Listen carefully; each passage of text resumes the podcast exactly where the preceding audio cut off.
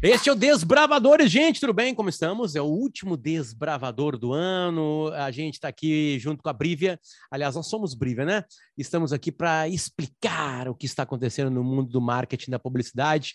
Explicar não tem um, um, um tom professoral, Ribas, tem um tom de também conversar sobre isso, né? Se colocar nessa mudança, ver onde nós estamos. E o mais encantador é que, se você não é da área de marketing, não é da área de publicidade, da comunicação, não é nem da área de humanas, esse podcast está servindo muito para muita gente, porque ele diz né, coisas que todo mundo tem que se adaptar, né? Porque parte, Ribas, e este foi o intuito de toda, toda a primeira temporada, do problema de que todas as empresas não são apenas os seus produtinhos. As empresas hoje têm que lidar com seus clientes de maneiras diversas, e uma delas é a digitalização, né? Estar no digital, estar no aplicativo, estar num site, estar numa rede social, enfim, estar em algum lugar onde as pessoas conversarão com ela de alguma maneira, consumirão ela de alguma maneira diferente. E hoje é um teste, hoje é a prova. Eu sou ignorante, o Ribas é o professor. E aí o Ribas vai me perguntar questões e eu vou saber. E aí ele vai ver se eu aprendi alguma coisa nessa temporada ou não. E aí, Ribas, como estamos? Tudo bem? Tudo bom, Potter? Tudo bem. Olha só, eu acho que uh, explicar é uma das fases do aprendizado, né? Então, é na verdade. verdade, esse, esse podcast, os gravadores aqui, é um processo de aprendizagem. Quando a gente aprende, a gente tem alguns estímulos, né? Escutar é um estímulo que a gente grava um certo nível de aprendizagem. Quando a gente começa a falar sobre, a tentar discutir sobre, analisar, a gente começa né, a testar esse aprendizado, a consolidar, concretizá-lo nas nossas mentes. Então, acho que o podcast Desbravadores, que está chegando no fim da sua primeira temporada, ele foi de muito aprendizado, de todos os lados, né? de todo mundo aqui, quando a gente tentou falar sobre alguns assuntos que foram muito divertidos, pelo menos para mim, Potter. Sim, eu digo a mesma coisa. É, alguns, eu peguei a, algumas anotações, dei uma olhadinha também nos, nos, episódios que a gente já tinha feito antes, né? E, e, uma particularidade de Desbravadores é que você não precisa seguir uma ordem, né? Ele, cada tema, eh, ele tem o seu lugar ali, né? Naquela timeline. E, e aí, claro que ele aguça a curiosidade para outras coisas, né? É, é, a gente falou muito de, de, dessa digitalização, Ribas, né? De explicar melhor, tipo assim, né? Até, até tirar um pouquinho do medo, né, das empresas, né? De... E aí, quando eu falo empresa, também vale sempre o CPF, né? Porque é, tem uma, uma coisa na cabeça de todo mundo, de qualquer idade, de que tem que citar na internet. A gente está prestes a viver uma outra situação muito gigantesca agora, que vai ser o metaverso, né? É, aliás, o, o, Bill Gates tem uma entrevista dizendo que daqui a dois, três anos Todas as nossas reuniões serão dentro de um mundo virtual, nós estaremos lá dentro. Né? Agora eu estou gravando com o Ribas agora aqui, certo? A gente está gravando pelo Zoom, então a gente está numa reunião gravada, que vira programa. Eu estou olhando para uma tela e está ali o Ribas. O Ribas está olhando uma tela, eu estou ali. Ele está me ouvindo, eu estou ouvindo ele, mas eu estou com uma garrafa de água na mão, né? Eu estou vendo o meu microfone, o Ribas está vendo os quadros dele ali. Já avisou que daqui a pouquinho vão chegar umas encomendas na casa dele, vai ter que se levantar para abrir a porta e assinar o papel. Ou seja, ele está no, no, no, no, nosso mundo. A reunião vai ser completamente adentrada. Tipo assim, quando eu, eu vou olhar, olhar para qualquer dimensão em volta de mim, eu estarei num outro local. Daqui a pouco eu e o Ribas pedimos assim, cara, vamos gravar hoje na Torre Eiffel? A gente vai para a Torre Eiffel. Estamos lá observando ela lá. Claro, é, é, é, é, essa loucura. Segundo o Bill Gates, a gente vai ter que usar algumas luvas, né, para tudo que a gente tocar ser esse elemento. Vai Alguns ser um óculos. Sensores, né? Vai luvas, ser um... óculos. Não vai ser mais um computador. Olha o final de tanta coisa que tem aí. Final e do, uma das coisas, uma, uma das coisas aí, pode que eu que eu que eu vi nessas nesses posts de internet é que como me sentirei ridículo daqui a 20 anos quando eu me vir usando óculos de realidade de, uh, virtual. Que né? loucura, né? Então, a gente está passando por um processo de transformação. Hoje, usar um óculos de realidade virtual que te leva para o mundo imersivo, né? Você consegue entrar dentro daquela, daquela dimensão que você, você está. Parece um negócio meio né, estranho daqui a 10 anos, por exemplo, quando os sensores Nossa. estarão nas lentes de contato, estarão no nosso corpo, sei lá como é que isso vai ser. E eu acho que é um pouco disso que a gente falou, né, sobre nessa última temporada dos Bravadores, tentando também fazer a conexão do que está acontecendo aí fora, falamos né, de algumas coisas, mas também não transformar isso numa ansiedade muito grande, né? Porque ah, estamos agora, então, estamos escutando o metaverso, estamos escutando sobre blockchain, estamos escutando. Claro que essas coisas vão impactar a nossa vida, vão né, mexer na forma como nós fazemos reuniões, como nós interagimos com as pessoas, enfim, e que a gente precisa estar tá atuando, tá? Com sensores ligados, tá acompanhando, mas a gente precisa, primeiramente, olhar para o nosso negócio, olhar para as pessoas que o nosso negócio impacta, e é elas que a gente precisa focar. A gente falou muito sobre isso, né? Sim, Centralidade sim. no cliente, o quanto que isso é importante. Então, sim, a gente precisa acompanhar coisas como o metaverso,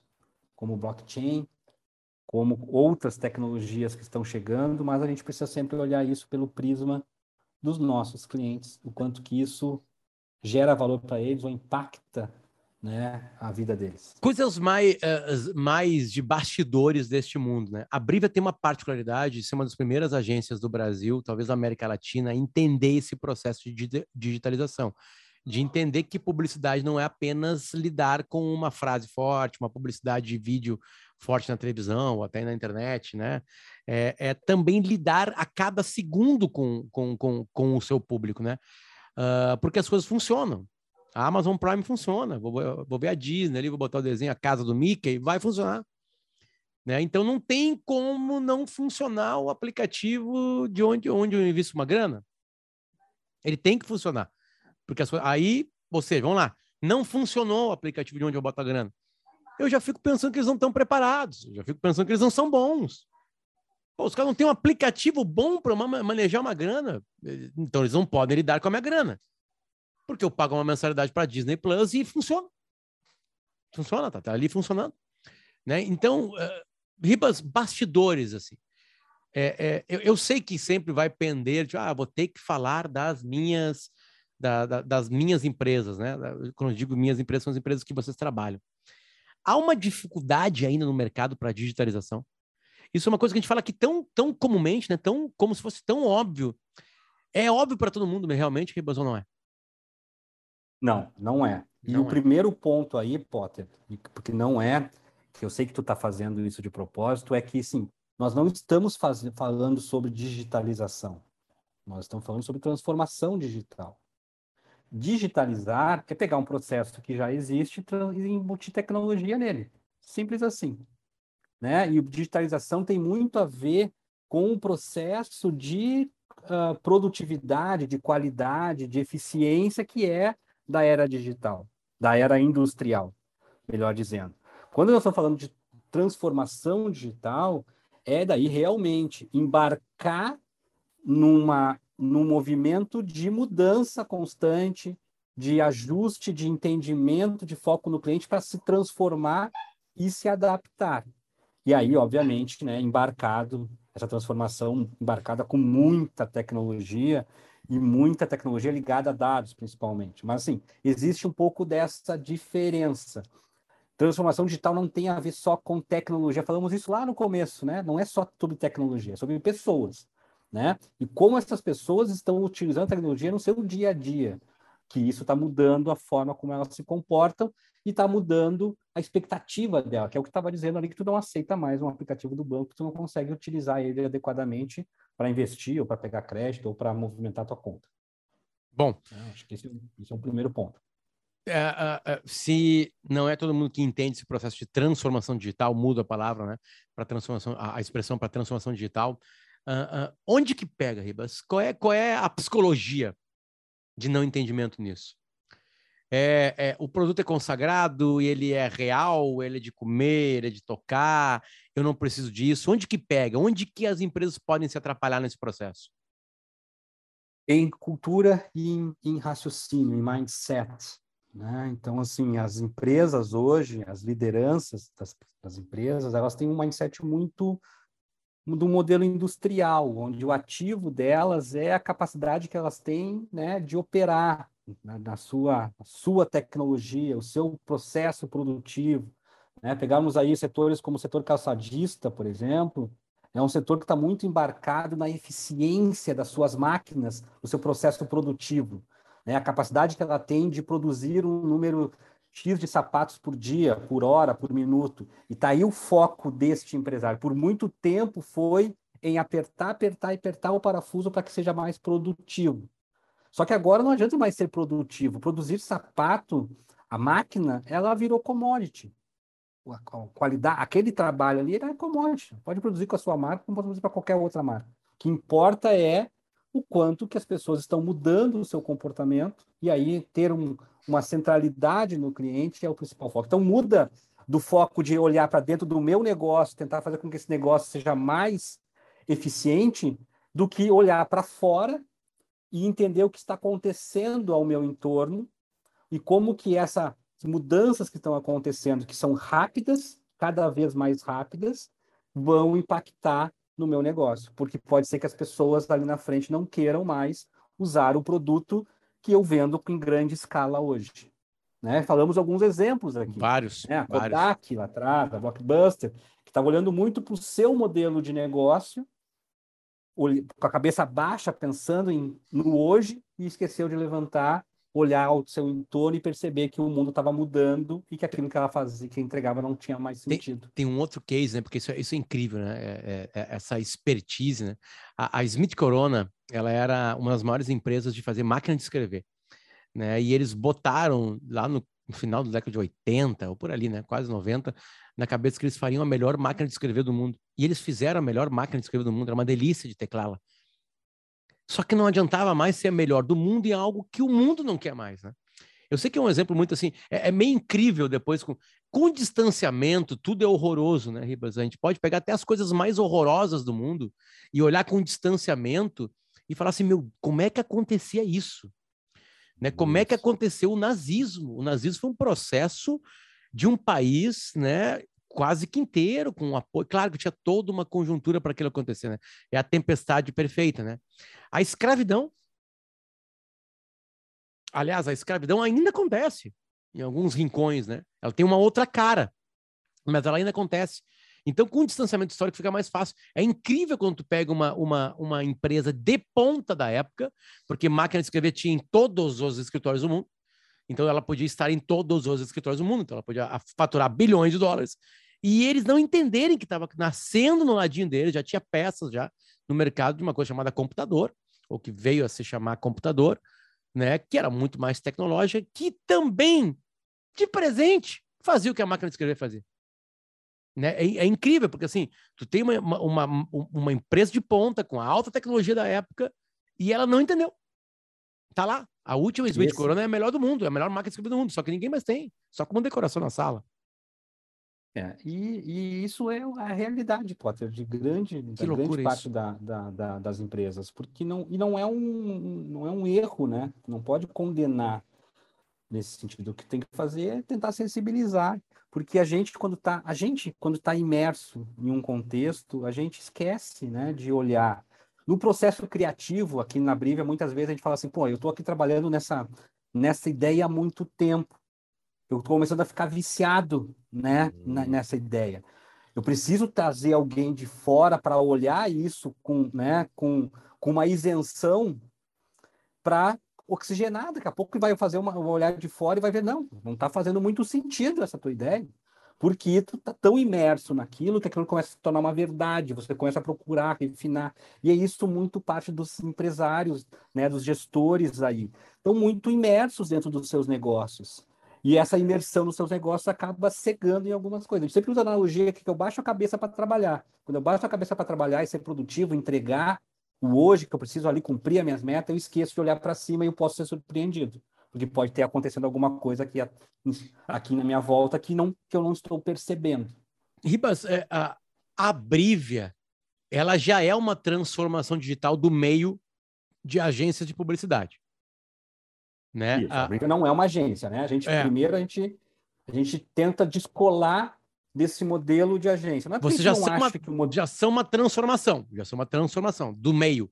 Né? A, a, gente é a, a evolução, digamos assim, a gente é um resultado do nosso tempo. A gente foi evoluindo nesse processo de acordo com a gente foi entendendo que era preciso para entregar valor para os nossos clientes. A gente falou de tantos cases aqui, eu quero falar do case Brivia, tá?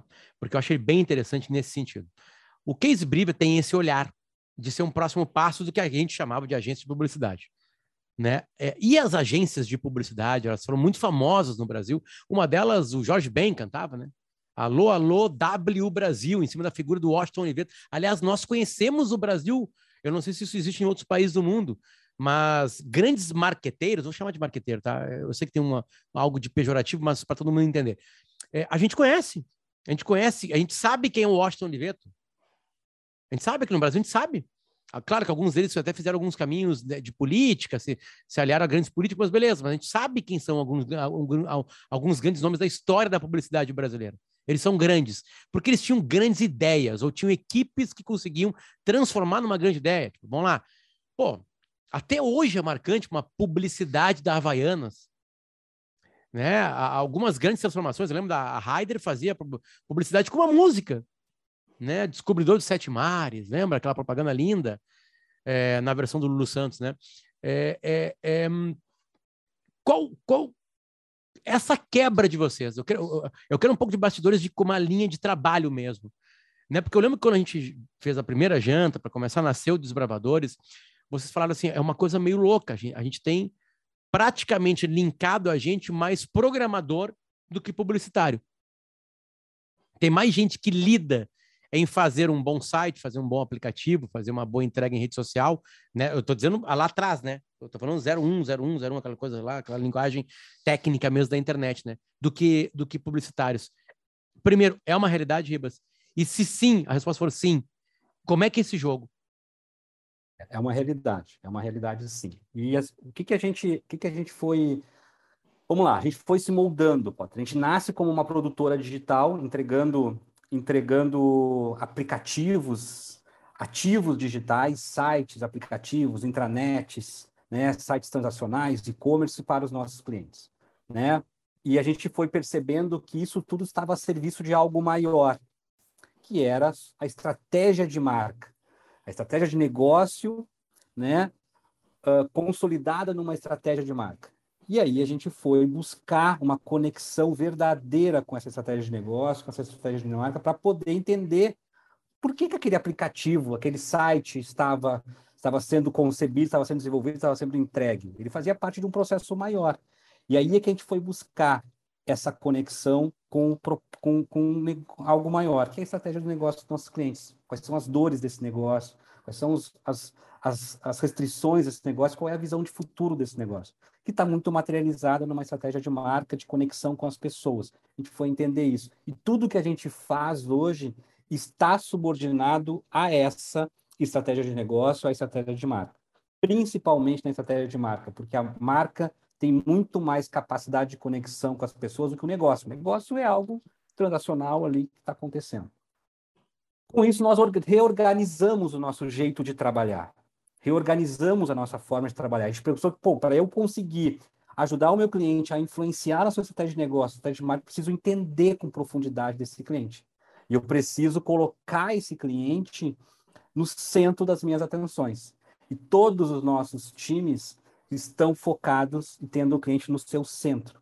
A organização, a nossa estrutura organizacional tem squads com o cliente que atendem especificamente um cliente que tem uma capacidade de aprendizado muito grande sobre aquele cliente.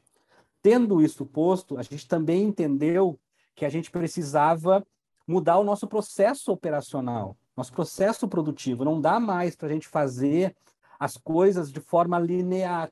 E fazendo uma relação com a publicidade, com as agências de propaganda, não dá para receber o briefing do cliente, decupar esse briefing, dar um direcionamento criativo, desdobrar essa criatividade em ações, orçar a produção disso e levantar veículos para isso vai fazer. Esse processo linear ele não funciona mais. A gente precisou trazer metodologias ágeis que vêm da indústria de software, da indústria de tecnologia, né, para embutir no nosso modelo de trabalho, para que a gente pudesse entregar tanto a visão de futuro do nosso cliente, que ela tem um certo tempo de maturidade, tem um tempo para trabalhar, quanto as entregas do dia a dia, que também muita coisa acontece, né? E muita coisa acontece de forma uh, inesperada. Pode ser que agora um funcionário, um colaborador da empresa X publique algo no Twitter dele ou no Instagram dele, e isso gere uma crise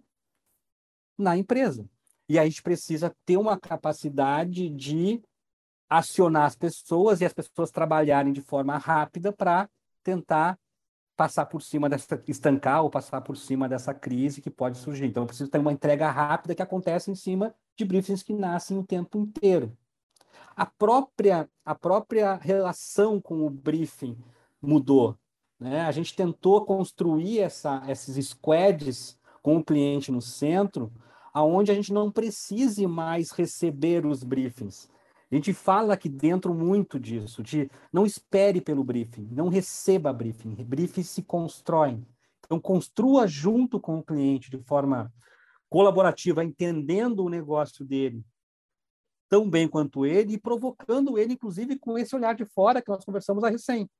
Há pouco nós falamos assim, pô, eu tô, eu tô mergulhado no meu negócio e isso faz com que eu, a minha visão fique um pouco mais estreita. Então, papel nosso também nesse processo é oxigenar com uma informação externa, um olhar de fora, mais isento, mais provocativo. De assim, pô, mas será que se a gente fizesse por esse outro caminho?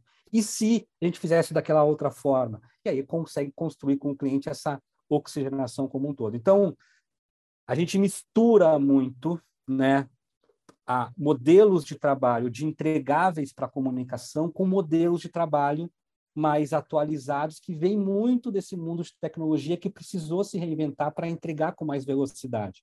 E aí todas as nossas equipes estão aprendendo nesse processo.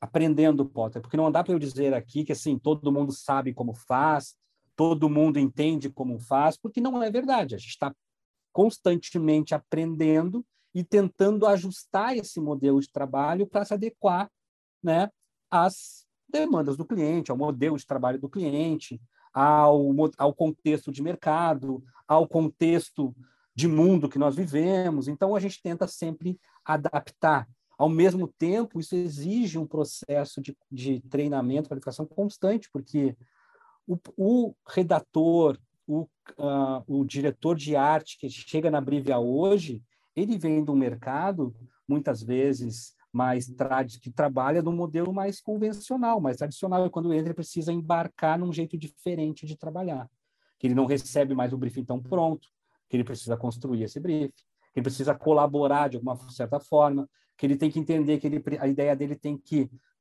tem que transitar por N etapas de uma jornada que não, não acaba em si. Então, tem muito aprendizado dentro desse processo. Mas o mais importante disso tudo é que a gente tem uma visão mais aberta para tentar entender as mudanças que estão acontecendo e tentar responder a essas mudanças com uma certa velocidade. Nós estávamos almoçando um, um, alguns dias atrás e a pergunta que surgiu na mesa, entre uma, algumas lideranças da Brívia, é: será que a Brívia está lenta?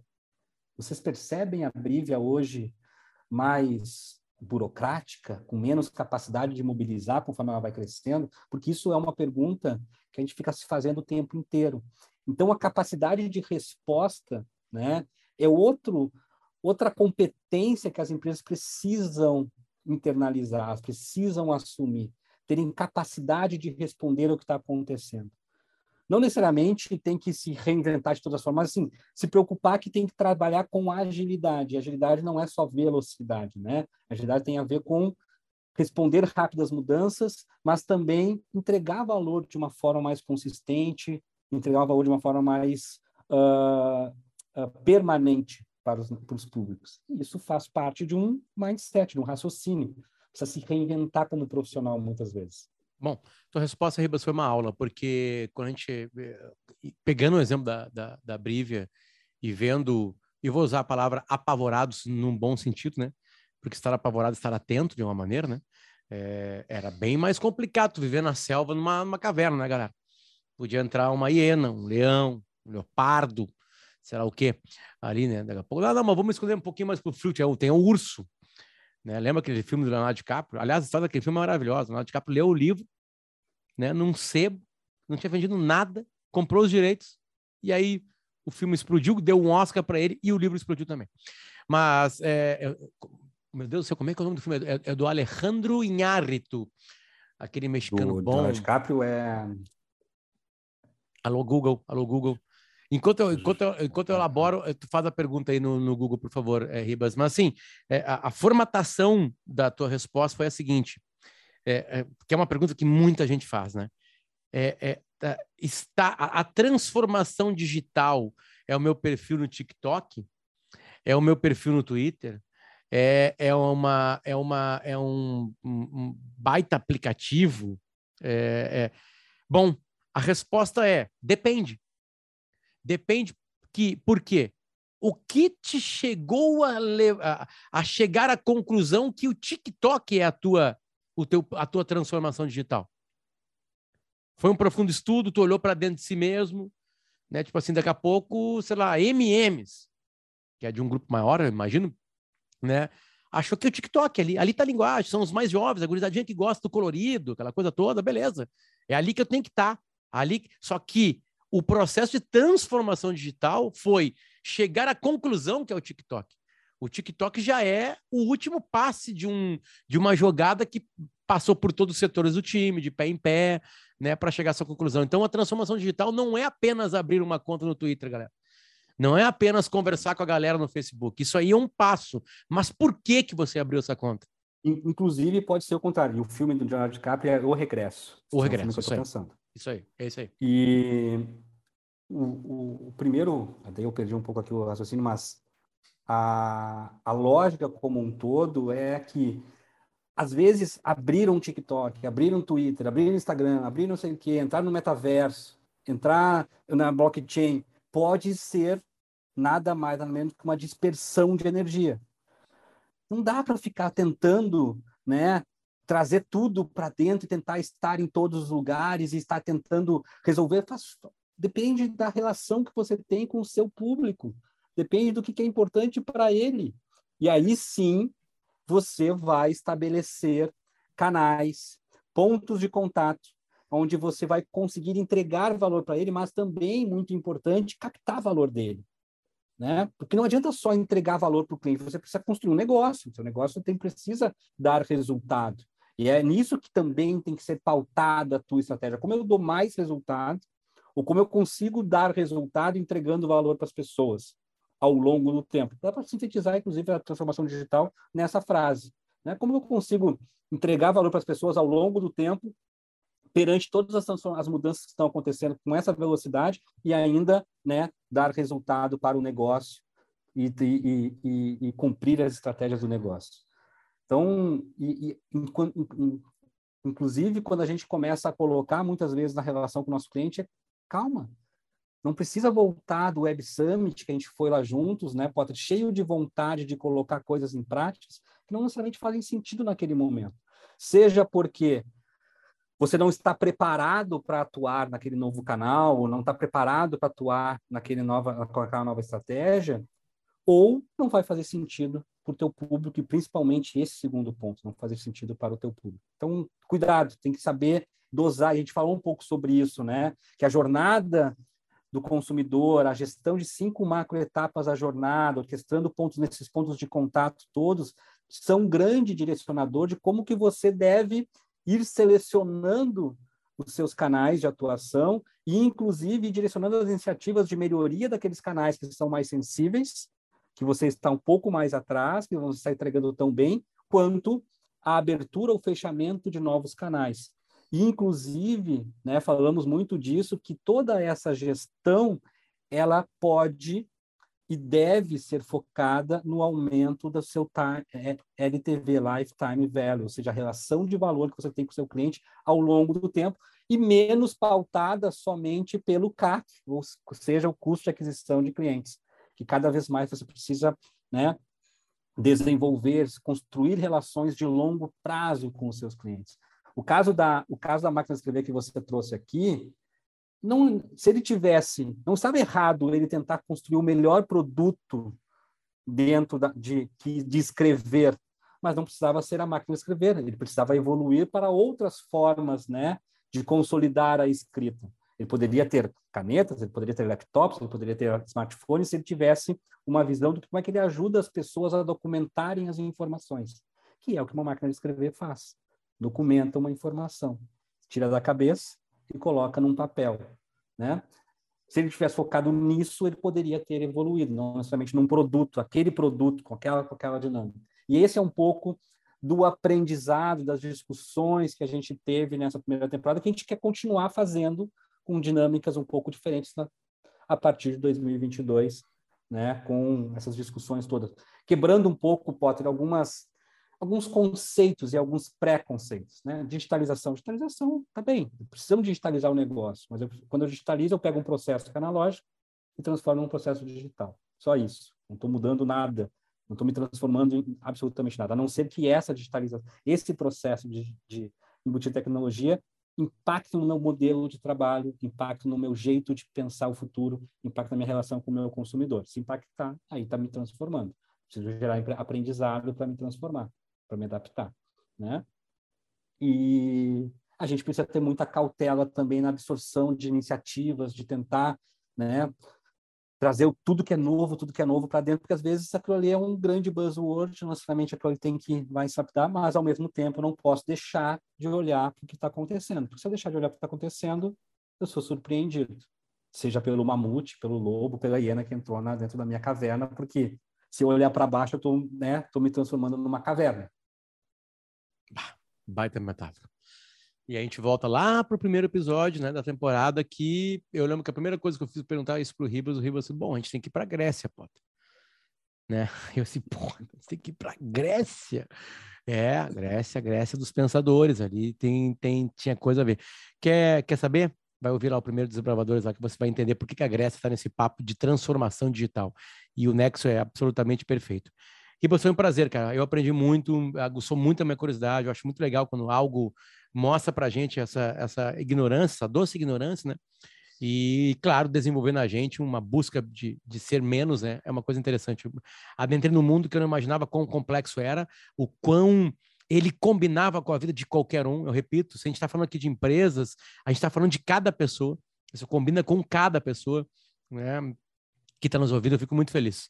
A gente vai voltar assim na próxima temporada, a gente vai dar um, um refresh agora no final do ano aí a gente vai voltar com um modelo diferente, um formato diferente, e a gente quer ouvir histórias, a gente quer, quer, quer, quer sair, quer desbravar realmente. Agora é hora que eu dou um facão pro Ribas, eu pego o meu facão e nós vamos para a mata velha, abri-la para ver o que a gente encontra por lá. Pode encontrar um monte de animal feroz, pode encontrar, sei lá, um, um, um, um oásis.